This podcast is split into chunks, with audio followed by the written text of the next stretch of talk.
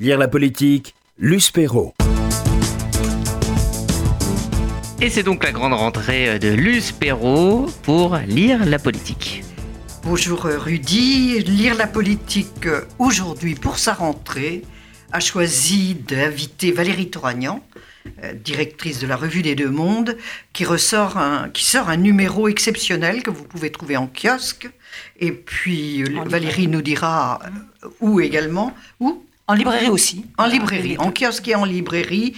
C'est le numéro de septembre 2020 et il est consacré à cet épuisement français que l'on ressent tous avec, euh, depuis la fin de, du confinement.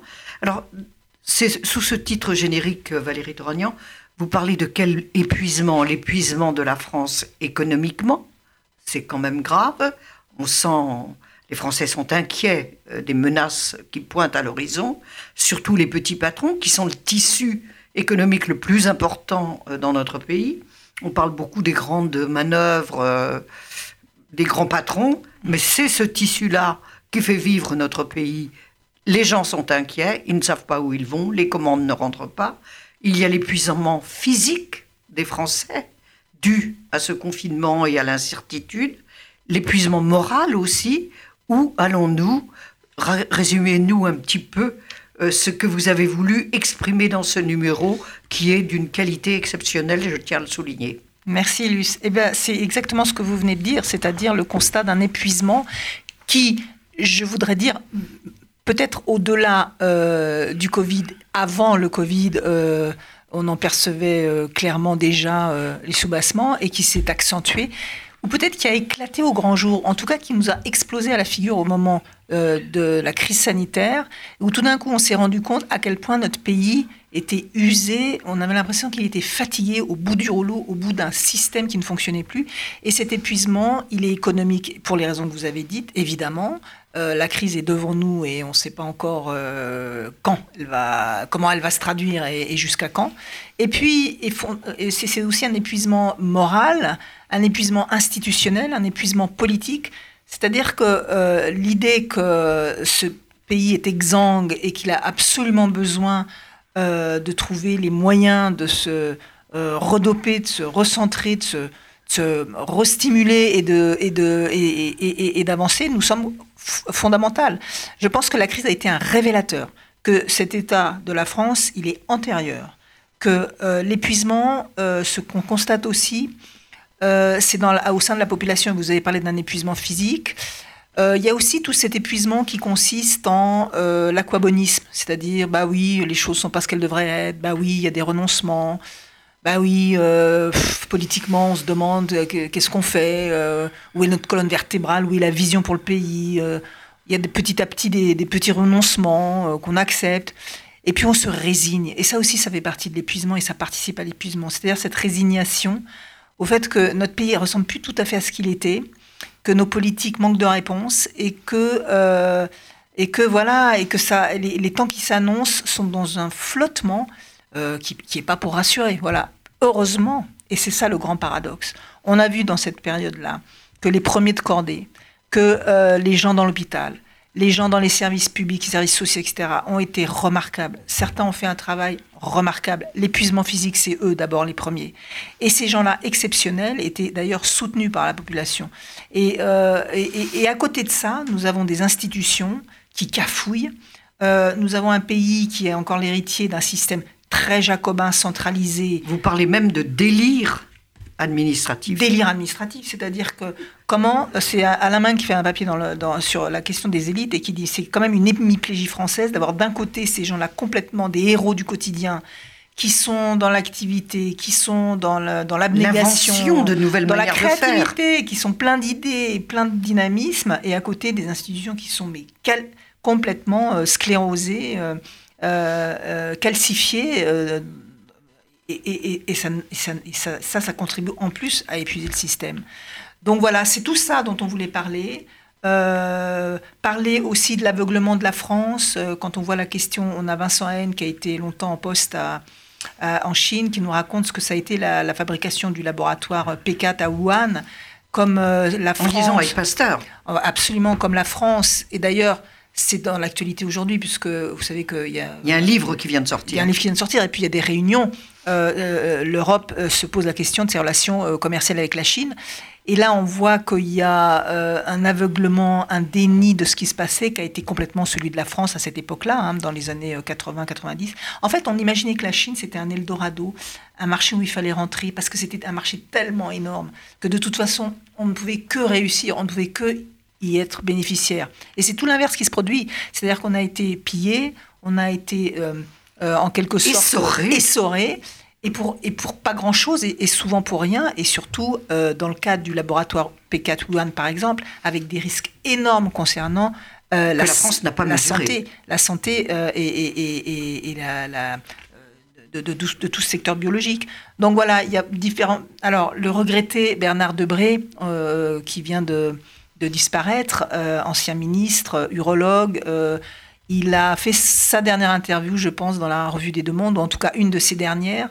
Et, il a un constat extrêmement, vous savez comme il est, hein, vous le connaissez mieux que moi, Luce, sans langue de bois, sans concession, sur l'état de l'hôpital, ou surtout il insiste sur le médecin qui a disparu de l'hôpital. C'est-à-dire que les réformes successives ont institué le fait que l'hôpital aujourd'hui est L'administration a pris le pouvoir sur voilà, le- l'administration a pris le pouvoir. hein. Aujourd'hui, elle occupe 38% des postes, alors qu'avant, elle en occupait 11. Et c'est des aberrations comme ça, euh, sans fin, et qui paralysent aussi le système, euh, sans parler de- du manque d'argent, sans parler de la, paupérisation de toutes ces aides-soignants, tous ces pre- premiers de cordée dont on parlait, et sans parler aussi, il l'aborde, hein, sans tabou, euh, de euh, la compromission euh, de, l'institution médicale, euh, dont certaines personnes qui sont dans notre comité scientifique, avec les, avec les laboratoires pharmaceutiques. Euh, Il y a des choses plus que ambivalentes qui se passent. Donc, euh, et sur la question sanitaire, il y a un autre article d'un médecin qui s'appelle Yannick Barthélémy, qui très intéressant, qui nous explique que, attention, au nom du numerus clausus, du numerus clausus on a euh, réduit euh, le nombre d'étudiants en médecine, qu'on va aller chercher dans des pays euh, autour, notamment dans le bassin méditerranéen, maghrébin, etc., au Moyen-Orient, dans des pays où eux, ils font cruellement défaut à leur population. Et on est dans un cercle vicieux où nous, on a besoin de prendre ces médecins-là parce qu'il faut être honnête, d'abord, ils nous coûtent moins cher. Euh, pour certains, ils ont des bonnes qualifications comme euh, les médecins euh, syriens, mais c'est pas du tout le cas forcément d'autres pays du bassin méditerranéen. Donc on a, tout ça concourt à une médecine au rabais avec le sentiment de cet épuisement. Et puis il y a d'autres aspects qui sont abordés, politiques, institutionnels euh, et Mais les renoncements avec- politiques successifs. et sur la question morale et des institutions, très bel entretien euh, de euh, François Sureau mené par Sébastien Lapac, qui reprend aussi cette question de ce qui nous manque. Je trouve ce- cette façon de s'interroger était une excellente question. Qu'est-ce qui nous manque? Pourquoi on n'y arrive pas? Pourquoi ce pays s'est figé euh, dans, dans, dans, dans ce- dans cette incapacité? Et l'interview est passionnante. Valérie Touragnon on reviendra à l'interview euh, de, de François Sureau, mais vous mettez en couverture, vous citez Alexis de Tocqueville, qui écrit Une nation fatiguée de longs débats, qu'on sent volontiers qu'on la dupe pourvu qu'on la repose. Est-ce que cette crise, cet épuisement que, que le- la crise du confinement et, de l'épidémie a révélé ne vient pas aussi de ce long, long, long, ces mois de discussion de- qu'on a présenté comme un succès du président de la République face aux Gilets jaunes et avec les Français Moi, j'aurais tendance à dire qu'il n'y a que- pas de lien? Mais j'aurais tendance à dire que l'épuisement, il est plus profond et, et il remonte à plus longtemps. Mais c'est une manifestation. Ce que vous expliquez, c'en est une manifestation. C'est-à-dire que la révolte des Gilets jaunes, euh, il y, y a tout dans les Gilets jaunes. hein. Il y a une révolte euh, du début que moi je comprends parfaitement sur une population qui se sent exclue euh, du gâteau, parce que, pardon d'être sévère avec la gauche, mais la gauche a cruellement abandonné les classes populaires et elle s'occupe aujourd'hui essentiellement de questions sociétales. Et puis surtout, la gauche, elle se cherche, elle est dispersée, elle n'existe plus. Et sur les questions républicaines, euh, des gens comme euh, Jean-Luc Mélenchon, qui ont longtemps été des vrais républicains, dont on pouvait se dire, bon, ok, ce sont des radicaux, mais au moins, il y a quelques valeurs solides sur lesquelles on peut compter, euh, chez eux, et ben non, plus du tout, tout ça, c'est fini. Donc l'épuisement, il est aussi du, fossé qui s'est creu- creusé. Entre, une partie du pays, euh, c'est Christophe Guillouis, que vous connaissez bien, et qui a écrit euh, aussi, euh, qui a parlé de, cette France périphérique et de, ces territoires qui ne s'y reconnaissent plus. Et ça, ça participe à l'épuisement. Le fait qu'on est à côté les uns des autres et qu'on a l'impression qu'on ne se parle plus, que l'ascenseur ne marche plus, que la méritocratie ne marche plus. L'école aujourd'hui, ce sont... Jean-Michel Blanquer est un bon ministre, mais la tâche est immense. Et, et, on sait aussi que la dégradation du niveau scolaire général, elle contribue à, bah, à faire aussi... vous savez, la conscience que petit à petit, notre pays n'est plus ce qu'il était et qu'on devient un pays de seconde zone, qu'on devient... Euh, euh, donc, vous avez raison de parler de, des renoncements politiques, et vous voyez, vous parlez des Gilets jaunes, mais les Gilets jaunes ont aussi posé une autre question, c'est qu'est-ce qu'on fait du pays profond? Qu'est-ce qu'on fait de ces classes populaires? Euh, La crise du Covid, qu'est-ce qui s'est passé pour qu'aujourd'hui, on puisse plus acheter un paquet de doliprane en France sans qu'il soit fabriqué en Chine? Qu'est-ce qui s'est passé pour que, à ce point-là, notre euh, industrie pharmaceutique dépendent totalement de la Chine et de l'Inde qu'il ne faut pas oublier? Donc toutes ces questions-là, il y a aussi euh, ça qui rentre dans la balance, c'est que on a l'impression d'un déclassement, que petit à petit le pays se déclasse et, que, et que la réponse des politiques, elle reste vague. Et d'ailleurs, bon, Tocqueville parle d'une nation qui est fatiguée de longs débats, qui consent volontiers qu'on la dupe ça nous amène directement à une réflexion sur 2022. Qu'est-ce qui va se passer Qu'est-ce qui va se passer? Qu'est-ce qui va se passer? Parce que fatigué qu'on la dupe, on voit bien quelle est la, menace induite dans la, dans, la, dans, dans, la prophétie de Tocqueville. Et comme par hasard, Marion Maréchal revient dans l'actualité, juste à ce moment-là. Mais est-ce que ce, déclassement que ressentent les Français, euh, c'est clair, euh, ne vient pas aussi de ce que de la puissance de, de, l'administration, ce qu'Alain Minc dénonce euh, en disant que c'est l'éternel mal français? Bien sûr, euh, c'est l'éternel mal français et c'est la réflexion aussi autour de nos élites. Alors vous avez vu que depuis six mois, euh, ceux qui nous gouvernent, ceux qui dirigent ce pays et qui donnent le là, ce sont plus les politiques, ce sont les médecins. Hein. que, quel que soit le jugement qu'on peut avoir par rapport aux médecins, il y en a sûrement des excellents. Enfin, quand je dis les médecins, certains sont même pas médecins. Hein. Ils sont tout d'un coup, euh, on peut être un scientifique, euh, un épidémiologiste, la recherche, euh, la recherche, et voilà. Euh, c'est le discours médical qui est en train de prendre le pas sur le discours politique. Est-ce une bonne chose? Je n'en suis pas sûre. Je ne suis pas certaine que ça rassure. C'est-à-dire que la médecine elle-même, euh, la question est très divisée. Mais bien sûr, elle est divisée. Et puis il n'y a pas de vérité unique, surtout sur un, cas comme le nôtre, qui est un virus qui évolue, avec des gens qui, qui apprennent en cheminant. Hein, tous nos scientifiques, ils sont aussi en train de constater ce qui se passe. Donc il n'y a pas de vérité. Euh, voilà. Mais le politique, euh, petit à petit, euh, on a l'impression que lui aussi, il est un peu entre les mains de ces, médecins qui sont parfois des, sachants qui ne savent rien et qui euh, devraient avoir l'humilité de le reconnaître.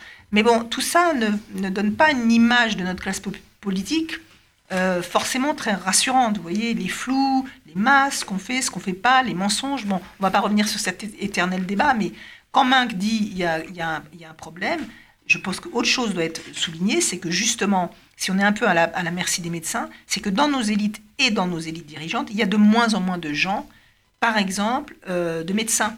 Annick Steta fait un article là-dessus pour raconter aussi ce qu'est la formation des élites aujourd'hui, et on a de moins en moins de scientifiques.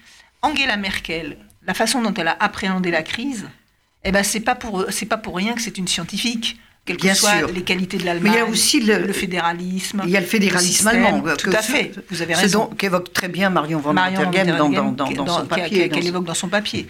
C'est vrai, mais le fait que ce soit une scientifique et que donc elle sait de quoi on parle et qu'elle a aussi cette vision-là, ça a sûrement également euh, favorisé une appréhension de la crise différente de chez nous la formation de nos élites, ça reste un problème. Qu'il ne faut pas être contre les élites, c'est stupide d'être contre Mais les, élites. Mais les élites sont épuisées aussi. Mais bien sûr qu'elles sont épuisées, et puis elles sont épuisées, et puis euh, elles sont beaucoup remises en question, violemment, euh, pas toujours euh, à juste titre. Donc, mais elles, aussi, elles doivent puiser en elles les ressources de, peut-être d'un regard plus, critique et plus sur ce qu'il faut faire. Voilà, il faut en sortir de cet épuisement. On évoquait l'interview, le grand entretien de François Sureau qui est sur ce qui nous manque. Qu'est-ce qui nous manque aujourd'hui aux Français? Le courage? Ils l'ont été courageux quand même.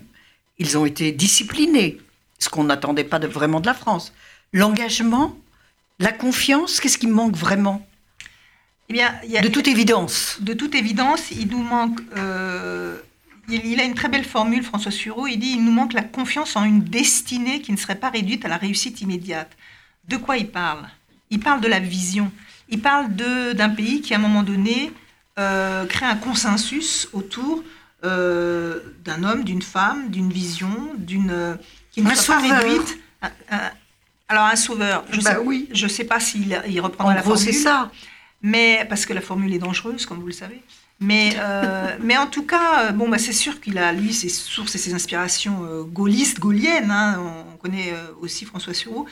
Mais voilà, quand on réfléchit à ce qu'a été justement la décision de certains Français à des moments cruciaux dans notre histoire, il y avait cette capacité d'accepter, en certaines circonstances, des choses profondément déraisonnables, dit-il.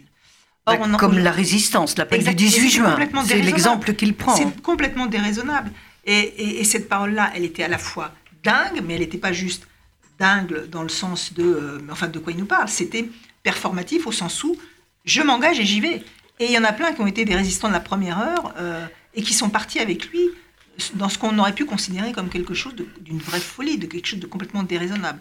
Or, ça nous manque parce qu'aussi, euh, nous sommes dans quelque chose d'autre, dans un moment au- aujourd'hui dans notre société postmoderne où nous idolâtrons la vie plus que tout. Euh, Olivier Ray a écrit un très beau texte là-dessus dans la collection Tract de Gallimard, le philosophe. Nous idolâtrons la vie, et donc, mais quelle vie? À quel prix? Une- La vie pour en faire quoi? Donc la question de l'engagement, du courage en politique et de, et de ce qui fait qu'on peut à un moment donné se dépasser et tous ensemble faire nation ou en, en tant que peuple se dépasser ou accepter des choses pour un but, pour euh, euh, autour d'institutions qui nous, à la fois qui nous protègent, mais aussi qui nous encadrent. Ça, c'est peut-être, euh, c'est peut-être ce qui est, est un grave souci aujourd'hui. Est-ce que ce n'est pas justement ce qui nous manque, c'est la, la confiance dans la France, dans la République, dans ses valeurs? Est-ce que c'est pas tout ça qui est en train de se déliter et qui se délite? Oui, quand ça on se délite. voit ce qui se passe au procès de Charlie Vous avez raison, ça se délite d'autant plus que euh, cette confiance, elle est attaquée en permanence de l'intérieur.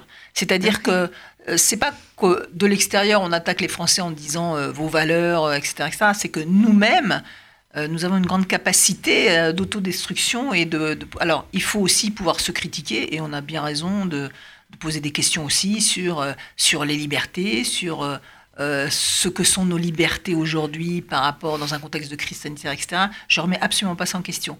Mais c'est vrai aussi que les valeurs sont attaquées par des journalistes, par des politiques, par des idéologues qui nous disent que notre démocratie, notre système, notre universalisme, notre république, eh ben, elle est fautive. Elle a, elle, a, elle a commis des fautes. Elle, a- elle est aujourd'hui l'universalisme que vous évoquiez, Luce, est complètement non seulement démodé mais discrédité. C'est-à-dire que c'est un modèle qui est euh, euh, le modèle haïssable pour certains dans notre société, qu'il faut complètement remettre en question, qu'il ne s'agit plus d'être ensemble mais de vivre côte à côte dans des modèles euh, bah, qui sont qui n'ont plus rien à voir avec le modèle républicain que nous avons construit. Et voilà, donc ça fait beaucoup de raisons d'être épuisé et, malgré tout, il faut quand même voilà, garder en tête que les Français ont des ressources et qu'il ne faut pas oublier que voilà, il y a aussi des circonstances où certains savent être déraisonnables, mais en fait, Ce sursaut qu'a eu la France profonde, Absolument. les- des premiers de cordée, comme euh, vous le disiez, Il est euh, là pour nous il, manque largement à l'ensemble des Français. C'est ça le vrai problème. Ouais. Et pourtant, Dieu sait qu'ils ont été mieux protégés que les autres. Comment expliquez-vous ce paradoxe? On a Parce que quoi qu'il en coûte, c'est vrai que le président de la République a dit quoi qu'il en coûte, on va, on va confiner Et ça et on va faire avec, et ça coûte beaucoup. et ça coûte beaucoup. Et alors, Bah, comment expliquez-vous ce paradoxe Écoutez, c'est notre rapport au jacobinisme et au girondisme, euh, qui est quand même très ancien. C'est-à-dire que l'État, pour nous, doit tout faire. L'État est tout puissant, c'est une, euh, c'est notre maman. En même temps, dès qu'il fait quelque chose, ça va pas et on râle euh, parce que euh, bah, c'est notre tempérament de râler, de critiquer. C'est quand même un drôle de paradoxe. hein. C'est qu'on attend, on n'est vraiment pas américain de ce point de vue-là. Où les Américains, il y a ceux qui sont clairement contre l'émission d'État, et ben c'est clair. C'est-à-dire euh, ils sont euh, libertariens ou, républicains, enfin peu importe les- les appellations, mais euh, l'État euh, doit être en dehors. C'est-à-dire que chacun, chaque citoyen est libre et l'État le plus possible en dehors. Euh, nous, on est l'État le plus possible en dedans et en même temps très jaloux de nos libertés, très jaloux, de, enfin dans des contradictions permanentes. Et c'est comme sur la question du, du, centralisme. Tout le monde dit on est trop centralisé, on est trop centralisé. Mais en même temps, si on décentralise trop, on va dire ah attention, il va y avoir une égalité entre les régions parce que si les régions sont autonomisées, ben, il y en a qui vont être plus riches, il y en a qui auront peut-être des, des hôpitaux universitaires plus capés, avec plus de matériel, et donc créer des conditions inégales sur le territoire. Et ça, pour un Français, c'est insupportable. Euh, en, Italie ou en Allemagne, vous avez des régions en fonction de la fédération. C'est très très différent. Mais c'est très différent, c'est pas notre culture.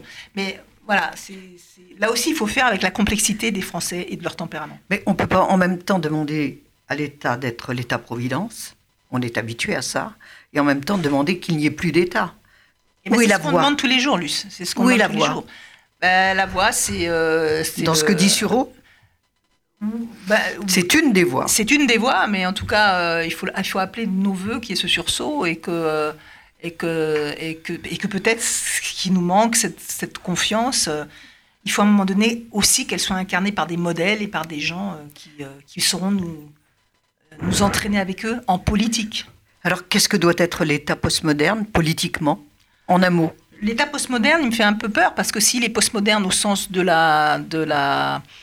euh, l'invalidation et du discrédit sur à la fois euh, ce qu'est euh, l'universalisme, ce que sont les valeurs de la République, pour dire maintenant c'est fini, ce monde où on était tous ensemble et où on, on avançait tous ensemble à guider dans une même idée de ce qu'est l'État et la République, c'est fini, aujourd'hui on va vivre les uns à côté des autres, entre communautés, avec chacun des droits et de moins en moins de devoirs. Euh, cette postmodernité-là, je pense qu'elle est dangereuse, mais je pense que la République n'a pas dit son dernier mot. Alors, la Revue des Deux Mondes, c'est un numéro vraiment formidable que je vous, recommande de lire. C'est l'épuisement moral, l'épuisement institutionnel, l'épuisement politique. C'est tout cela que qu'analyse euh, ce numéro dans la Revue, des la Revue des Deux Mondes, que vous trouvez en kiosque, que vous trouvez en librairie. Euh, merci Valérie Toraya. Et que vous pouvez acheter sur notre site internet aussi, hein, bien sûr. Voilà. Ah, le, le, site internet c'est Revue-des-deux-mondes.fr, vous pouvez absolument acheter, commander, euh, voilà, vos numéros sur le site. Il faut le commander. Je, je conseille aussi à toutes les mamans et à toutes les grand-mères qui sont épuisées par la turbulence des enfants pendant les fêtes qui, vont commencer, un petit livre des premières chansons juives qui sont illustrées par Lucille, Lucille Arweiler. C'est aux éditions Grund et je peux vous dire, c'est un soulagement, ça les laisse de bonne humeur et tranquilles. RCJ, plus que de l'info.